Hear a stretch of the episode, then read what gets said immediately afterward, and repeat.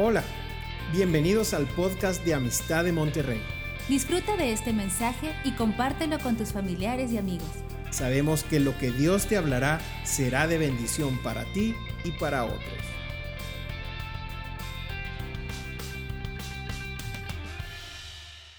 Hola, ¿qué tal? Gusto saludarlos una vez más desde aquí, de su casa, y también saludándolos en sus propias casas por esta situación que el Señor nos ha permitido convivir ahora por estos, estos días, estas semanas juntos en hogar. Y yo quiero, antes de darles el mensaje de hoy, hacer una petición a toda la congregación, a toda la familia de Amistad de Monterrey y a los que nos estén escuchando. Tenemos un, un propósito de ayudar a aquellos que están pasando por un tiempo de aflicción, de escasez. Y tenemos ahora un banco de alimentos que se está abriendo ahí en Amistad de Monterrey donde usted puede llevar, si es que tiene el tiempo, el recurso para trasladar el alimento hasta Amistad de Monterrey, aquello que usted puede donar, una despensa o una variedad de alimentos no perecederos de preferencia, para poderlos recibir ahí en el estacionamiento 1 de Amistad de Monterrey y usted no tiene que bajarse del carro, ahí mismo habrá personal para recogerlo luego lo ponemos en una mesa, lo desinfectamos y ya lo ponemos en, unas, eh, lo que se llamarían despensas especiales para aquellos que van a necesitarlo. La distribución de esas despensas se está canalizando a través de las reuniones de hogar. Así es que a través de Jorge y de Ivonne va a ser la distribución. También Tavo Salinas está como responsable de este banco de alimentos y les agradecemos de antemano todo lo que ustedes puedan ofrendar para los que están en necesidad. Comenzaríamos por los de la casa y luego, si sobra, claro que lo daríamos para todos los demás que están en necesidad. Creemos ser parte de una gran respuesta a un gran problema. Ahora yo quisiera comenzar con una oración, el mensaje que tenemos preparado para el día de hoy. Hoy es un día muy especial. Hoy es un día de gozo y estamos celebrándolo como pueblo de Dios, la resurrección. Vamos a orar juntos. Señor y Padre, te doy gracias por estar presente en nuestras casas.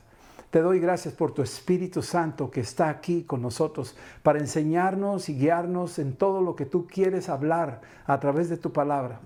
Yo te pido que traigas revelación a todos los que estamos oyendo y que esta palabra edifique los corazones de tus hijos y nos lleves a nuevas alturas de fe y nuevas alturas de gozo. En el nombre de Cristo Jesús. Amén. Amén. Pues estamos viviendo ahora, el día de hoy, celebrando lo que es la resurrección de Cristo.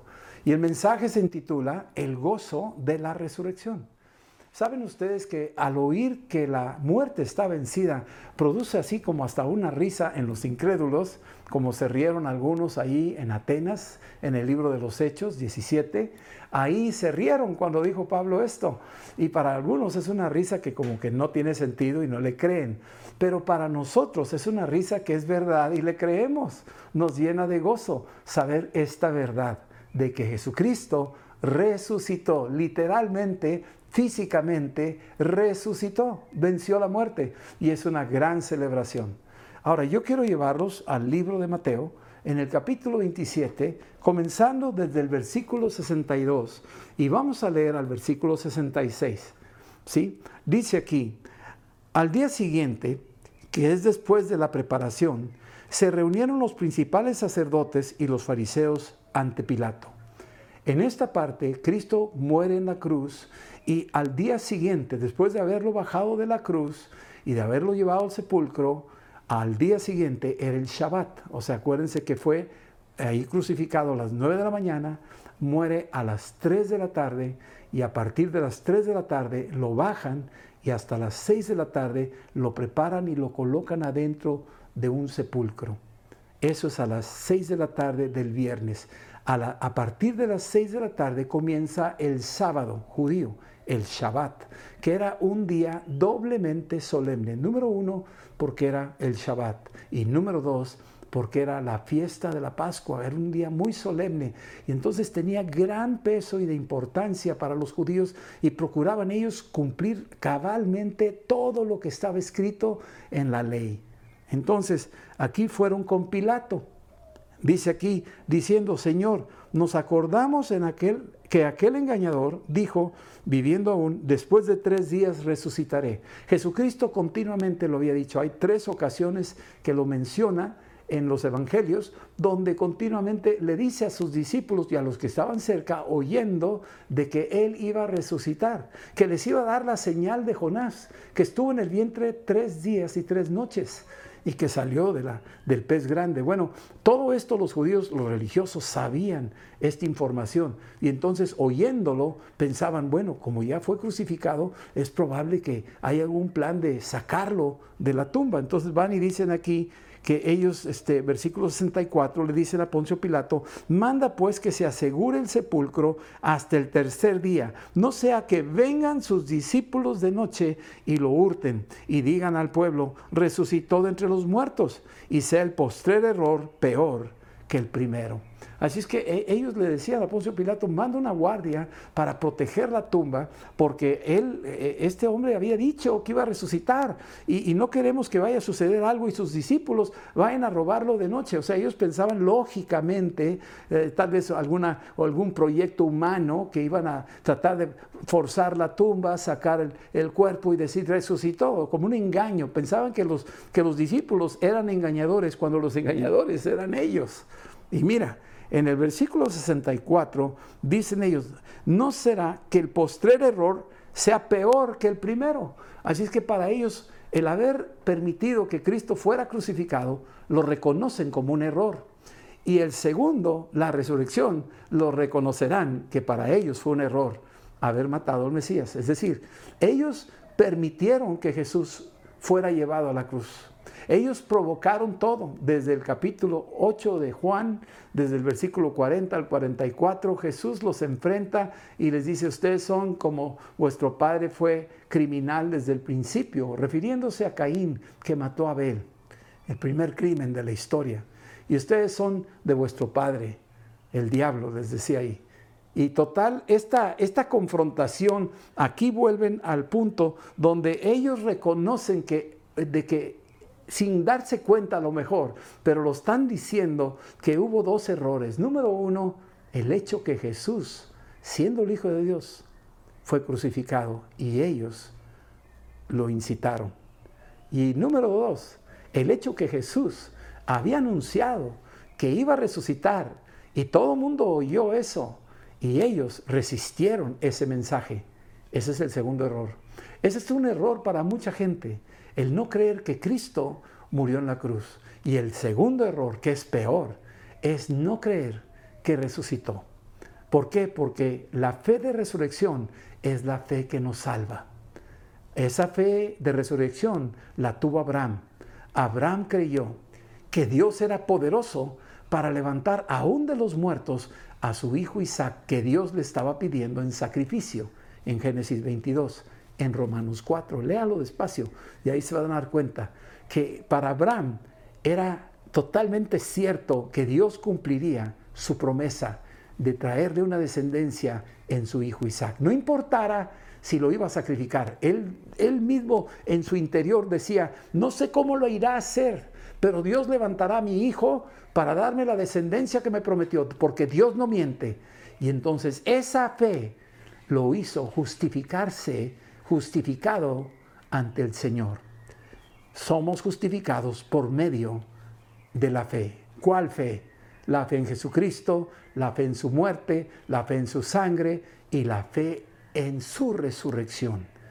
El segundo error sería que no creyeran en la resurrección. Y eso es vital en nuestro mensaje de buenas nuevas que tenemos que darle a todo mundo. Y entonces, versículo 65, Pilato les dijo, ahí tenéis una guardia, id y asegurarlo como sabéis. Y entonces ellos fueron y aseguraron el sepulcro, sellando la piedra y poniendo la guardia. Así es que los fariseos, que eran muy rigurosos en la ley, violaron el Shabbat dos veces. Uno porque era Shabbat y dos porque era la Pascua.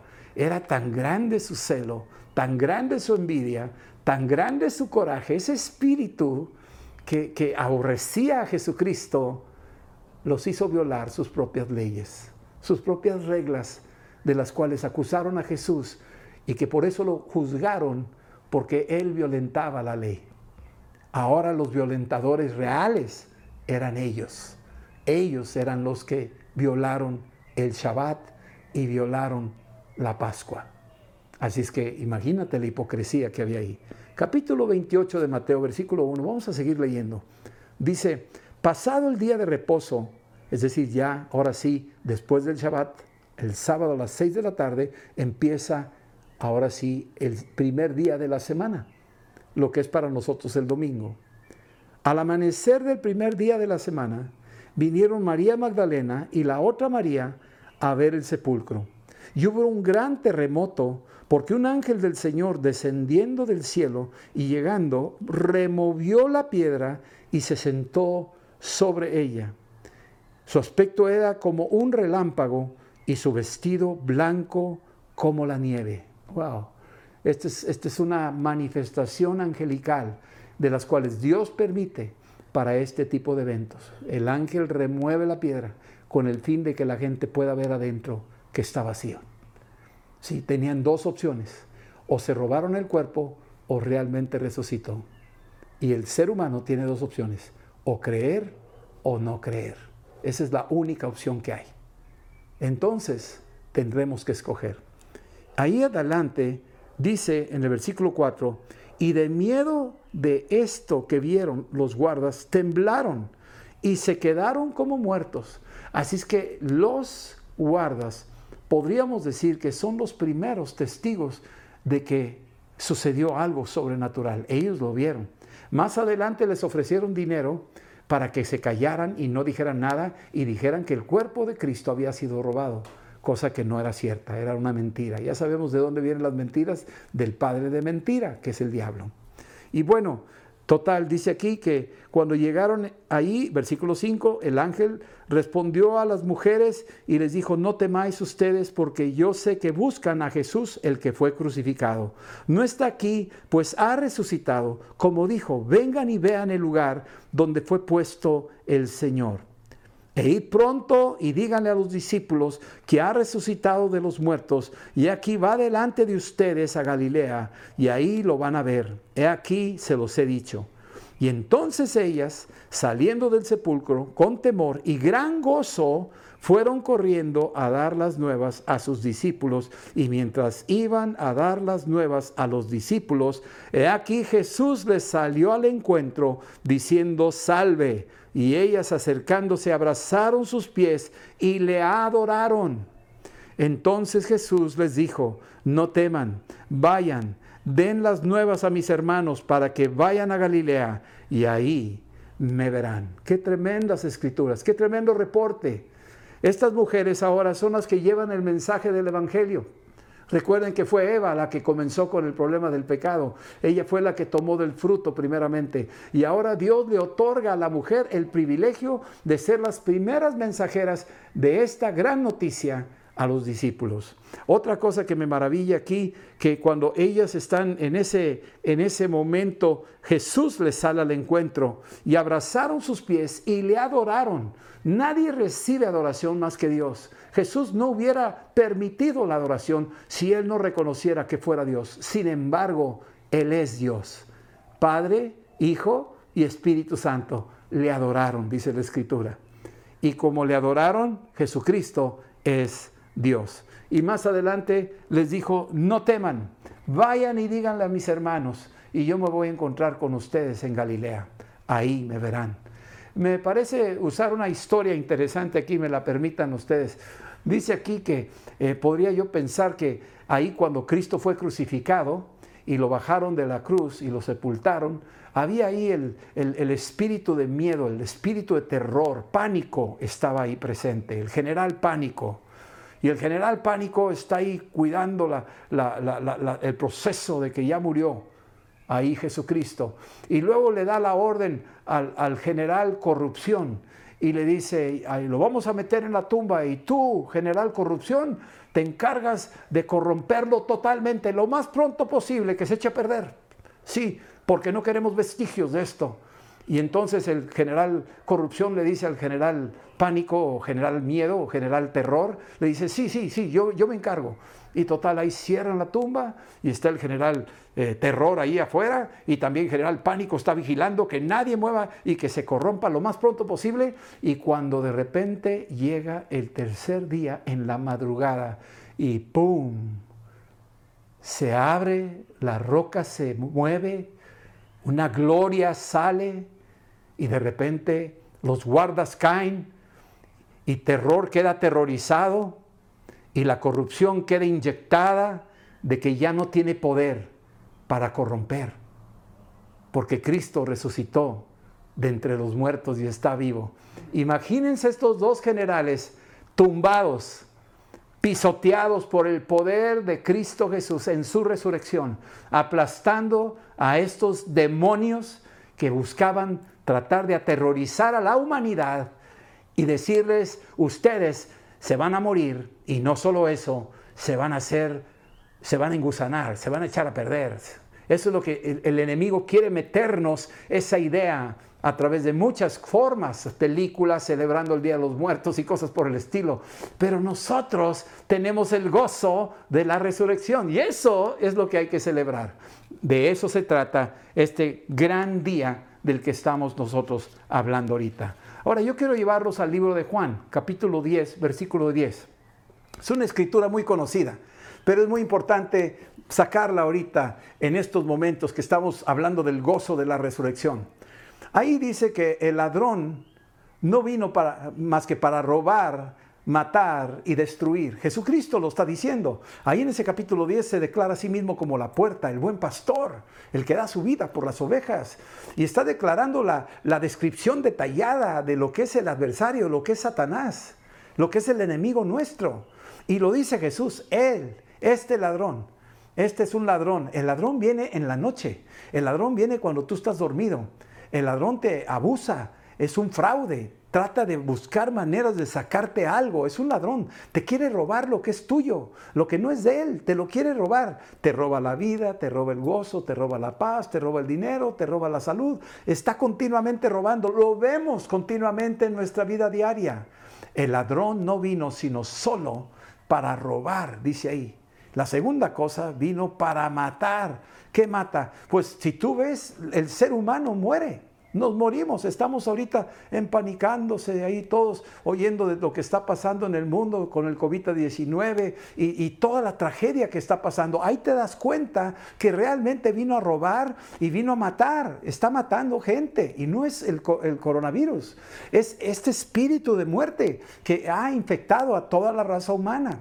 Romanos 5 nos habla a nosotros, si tú quieres ir ahí, te voy a llevar a esa escritura en Romanos 5 para que veas cómo fue que entró la muerte a la humanidad. Es, un, es una escritura que debemos de mantener vigente. Dice aquí en el versículo 12, por tanto, como el pecado entró en el hombre por un hombre, y por el pecado la muerte, y así la muerte pasó a todos los hombres. Fíjate, el pecado entró por medio del pecado entró la muerte y esa muerte infectó a toda la raza humana. Nos infectó a todos. El ladrón vino a robar y a matar. Nos infectó a todos, nos robó esa, esa vida que teníamos. ¿Sí? Y dice, así la muerte pasó a todos los hombres por cuanto todos pecaron. Todos pecamos. Y entonces la muerte infectó a la raza humana. Pero volvamos a Juan 10:10. 10. Jesús dijo, el ladrón no ha venido más que para robar, matar, y la tercera es destruir. ¿Qué es destruir? Pues aquello que está construido, aquello que está ya hecho, aquello que podría ser un edificio hermoso, destruir una vida, destruir un matrimonio, destruir un hogar, destruir la salud, destruir la economía, eh, destruir una nación. Eso es lo que ha venido, a robar, matar y destruir. Esto es a lo que Él ha venido. Pero yo quiero que veas lo que Cristo dice en el mismo versículo 10.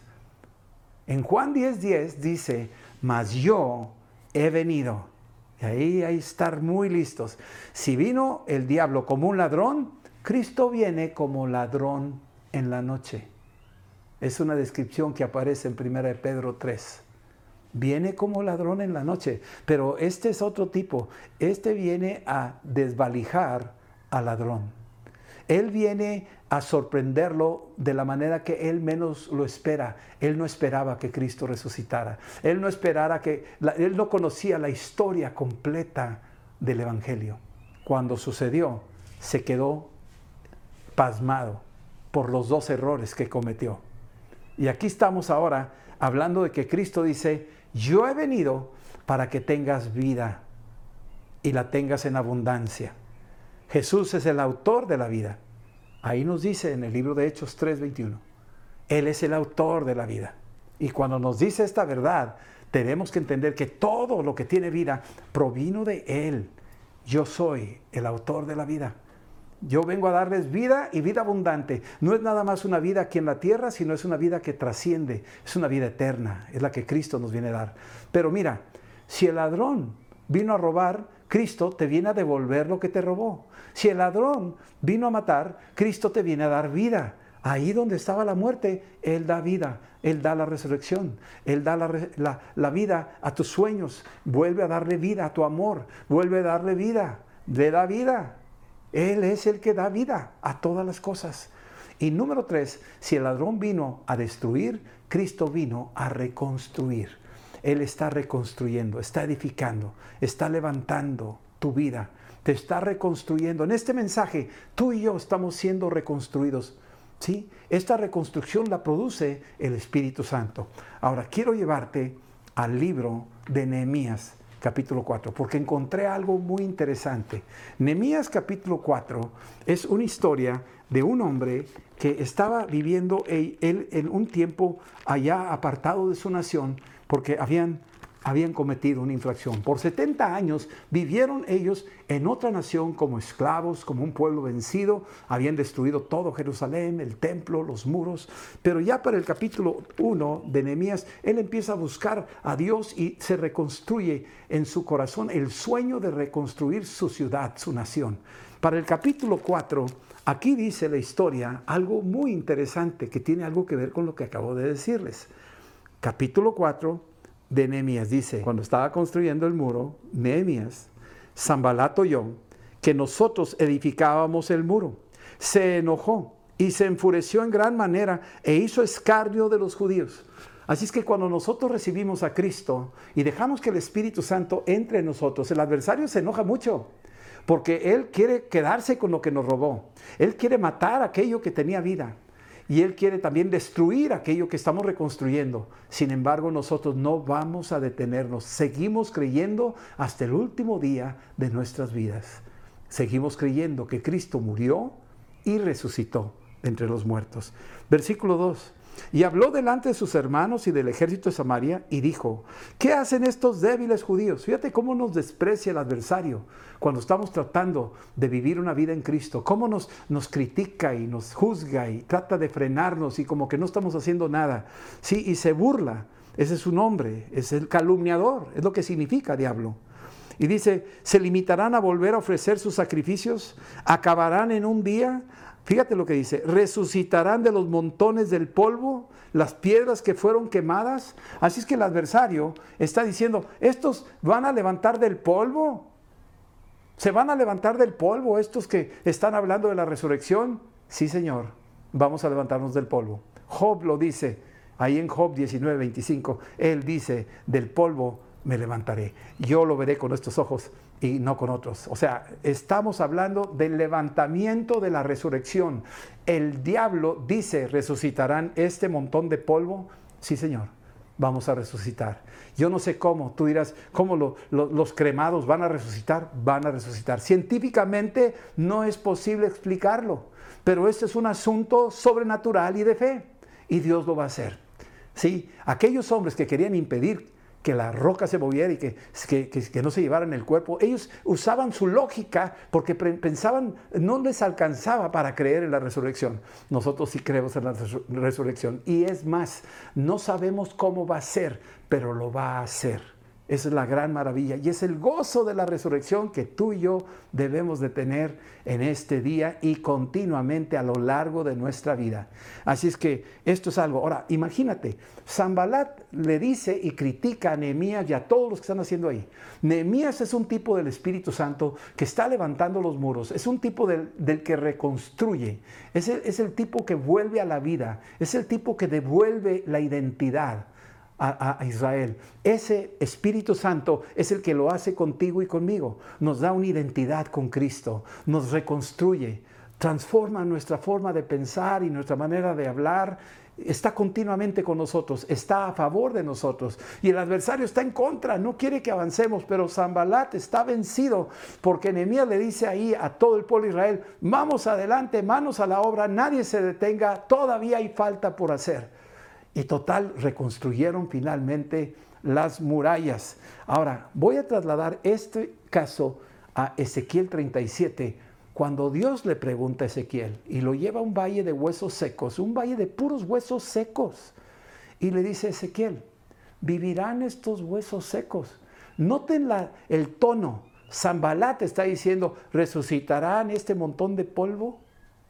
Y nota cómo Dios le dice a Ezequiel, Ezequiel, ¿vivirán estos huesos secos? No lo está diciendo en cuestión de duda, no lo está poniendo en, una, en una trampa. Porque si tú vas a Juan 6, en el versículo 4, Jesús le pregunta a Felipe, Felipe, ¿cómo le vamos a dar de comer a esta multitud? Y Felipe se queda callado y dice, y esto lo hizo para probarlo, porque él sabía lo que iba a hacer. Esta es la maravilla. Le está preguntando a Ezequiel, Ezequiel, ¿vivirán estos huesos secos? ¿Sabes por qué? Para probarlo, porque él sabía lo que iba a hacer. Dios sabía lo que iba a hacer. Y te digo algo, Dios sabe lo que va a hacer. Con todo esto que está pasando a nivel mundial, Dios sabe lo que va a hacer. Esta prueba que estamos viviendo, Dios sabe lo que va a hacer. Y nos está diciendo, ¿vivirán estos huesos secos? Y Ezequiel dijo, Señor, tú lo sabes. O sea, se quedó quieto, dijo, mira, aquí solo tú eres el único capaz, competente de hacerlo. Y finalmente empezó a profetizar Ezequiel. Y los huesos secos se volvieron a rejuntar ahí, a reconstruir, a cubrir de piel, de carne, de músculos. Y luego vino el Espíritu Santo. Ese es el proyecto que Dios tiene para nosotros. Lo que se burló Zambalat ¿Se levantará este montón de polvo? Efectivamente que sí. Se lo podemos decir en su cara. Sí, resucitaremos. Cristo va a venir por nosotros y nos va a llevar con Él. En el nombre de Jesús. Amén. Termino con este capítulo 2 de Hebreos. Vayan conmigo al libro de Hebreos, donde en Hebreos dice esta escritura. Esta es una escritura que debemos de tener siempre pendiente en nuestro corazón, memorizarla porque esto es muy importante. Capítulo 2, versículo 14, dice lo siguiente, así que por cuanto los hijos participaron de carne y sangre, es decir, toda la raza humana participó de carne y sangre, él también, hablando de Cristo, él también apunta la palabra participó. Hay tres palabras que vamos a ver ahorita aquí. Número uno, participó. Quiere decir, Jesús se identificó 100% con nosotros en carne y sangre allá en el libro de Hebreos 4, ahí en el versículo 15, dice que sí participó al 100%, pero sin pecado. Cristo es el único sin pecado. Todos los demás estábamos infectados de pecado. Cristo no. Ahora, dice aquí que Él participó de lo mismo. ¿Por qué participó? Palabra número dos para destruir. Esa es la segunda palabra. La primera es participó, la segunda es destruir. Cristo vino a destruir. ¿Se acuerdan que el diablo vino a robar, matar y destruir? Bueno, Cristo también, pero él vino como ladrón en la noche y vino a destruir las obras del diablo. Así es que es, es una destrucción a favor nuestra en contra del diablo. Destruir por medio de la muerte al que tenía el imperio de la muerte esto es al diablo. Es que Cristo vino en su muerte, destruyó al emperador de la muerte. Imagínate, el diablo era un emperador de la muerte, pues Cristo lo aplastó, Cristo lo venció y esa victoria nos la entregó a nosotros. Destruyó, dice destruyó, a eso vino, ¿eh? Así es que tenemos que tener bien presente que es urgente predicar el Evangelio, que la gente crea y reciba a Cristo para que estas bendiciones vengan al pueblo de Dios y en el día postero nos levante del polvo, nos levante de los muertos, o bien nos traslade si aún estamos vivos. Versículo 15, la tercera palabra. Ya saben que vino a participar, vino a destruir y vino a, versículo 15, liberar. Él vino a liberar a todos los que por el temor de la muerte estaban durante toda la vida sujetos a servidumbre. Cristo vino a liberar a los cautivos. Él vino a eso para ti, Él vino a eso para mí. Y yo te animo a que tú recibas a Cristo y te libere. Si tú eres esclavo del temor, aquí dice, Él vino a liberar a todos los que vivieron en esclavitud. Hay gente que vive en esclavitud, esclavitud de drogas o de pornografía, o en esclavitud de odio y de rencor. Esas cosas son de muerte. Esas cosas te, te quitan la vida, te quitan el gozo, y Cristo quiere darte la vida. Vamos a orar. Abre tu corazón. Invita a Cristo a tu corazón ahorita. Y tú puedes decirle esto en voz alta y decirle, Señor Jesús, hoy celebro tu resurrección. Y quiero, Señor, pedirte que me perdones mis pecados, que me laves con tu sangre, que tú vengas a mi vida y me rejuvenezcas con tu Espíritu Santo. Vivifícame, Señor, y yo te creo a ti, que tú me levantarás en el día postrero. Así que no le tengo miedo al ladrón, no le tengo miedo al que vino a robar, porque ahora no me va a robar lo que tú ya me entregaste, lo voy a retener, lo voy a posesionar, lo voy a disfrutar y lo voy a compartir. No le tengo miedo a la muerte, porque tú venciste al que tenía el imperio de la muerte. Señor Jesús, ven a mi corazón y lléname del gozo de la resurrección, de tu resurrección, de mi resurrección de la resurrección de tu pueblo. En el nombre de Jesucristo, te doy la gloria, la honra y la alabanza. Amén. El amor de Dios y la gracia de nuestro Señor Jesucristo y el poder del Espíritu Santo los inunde, los bendiga, los acompañe ahí donde están, con toda su casa. En el nombre de Jesús. Amén. Celebramos con gozo la resurrección. Amén. Esperamos que este mensaje te ayude en tu vida diaria. No olvides suscribirte y seguirnos en nuestras redes sociales. Somos familia amistad.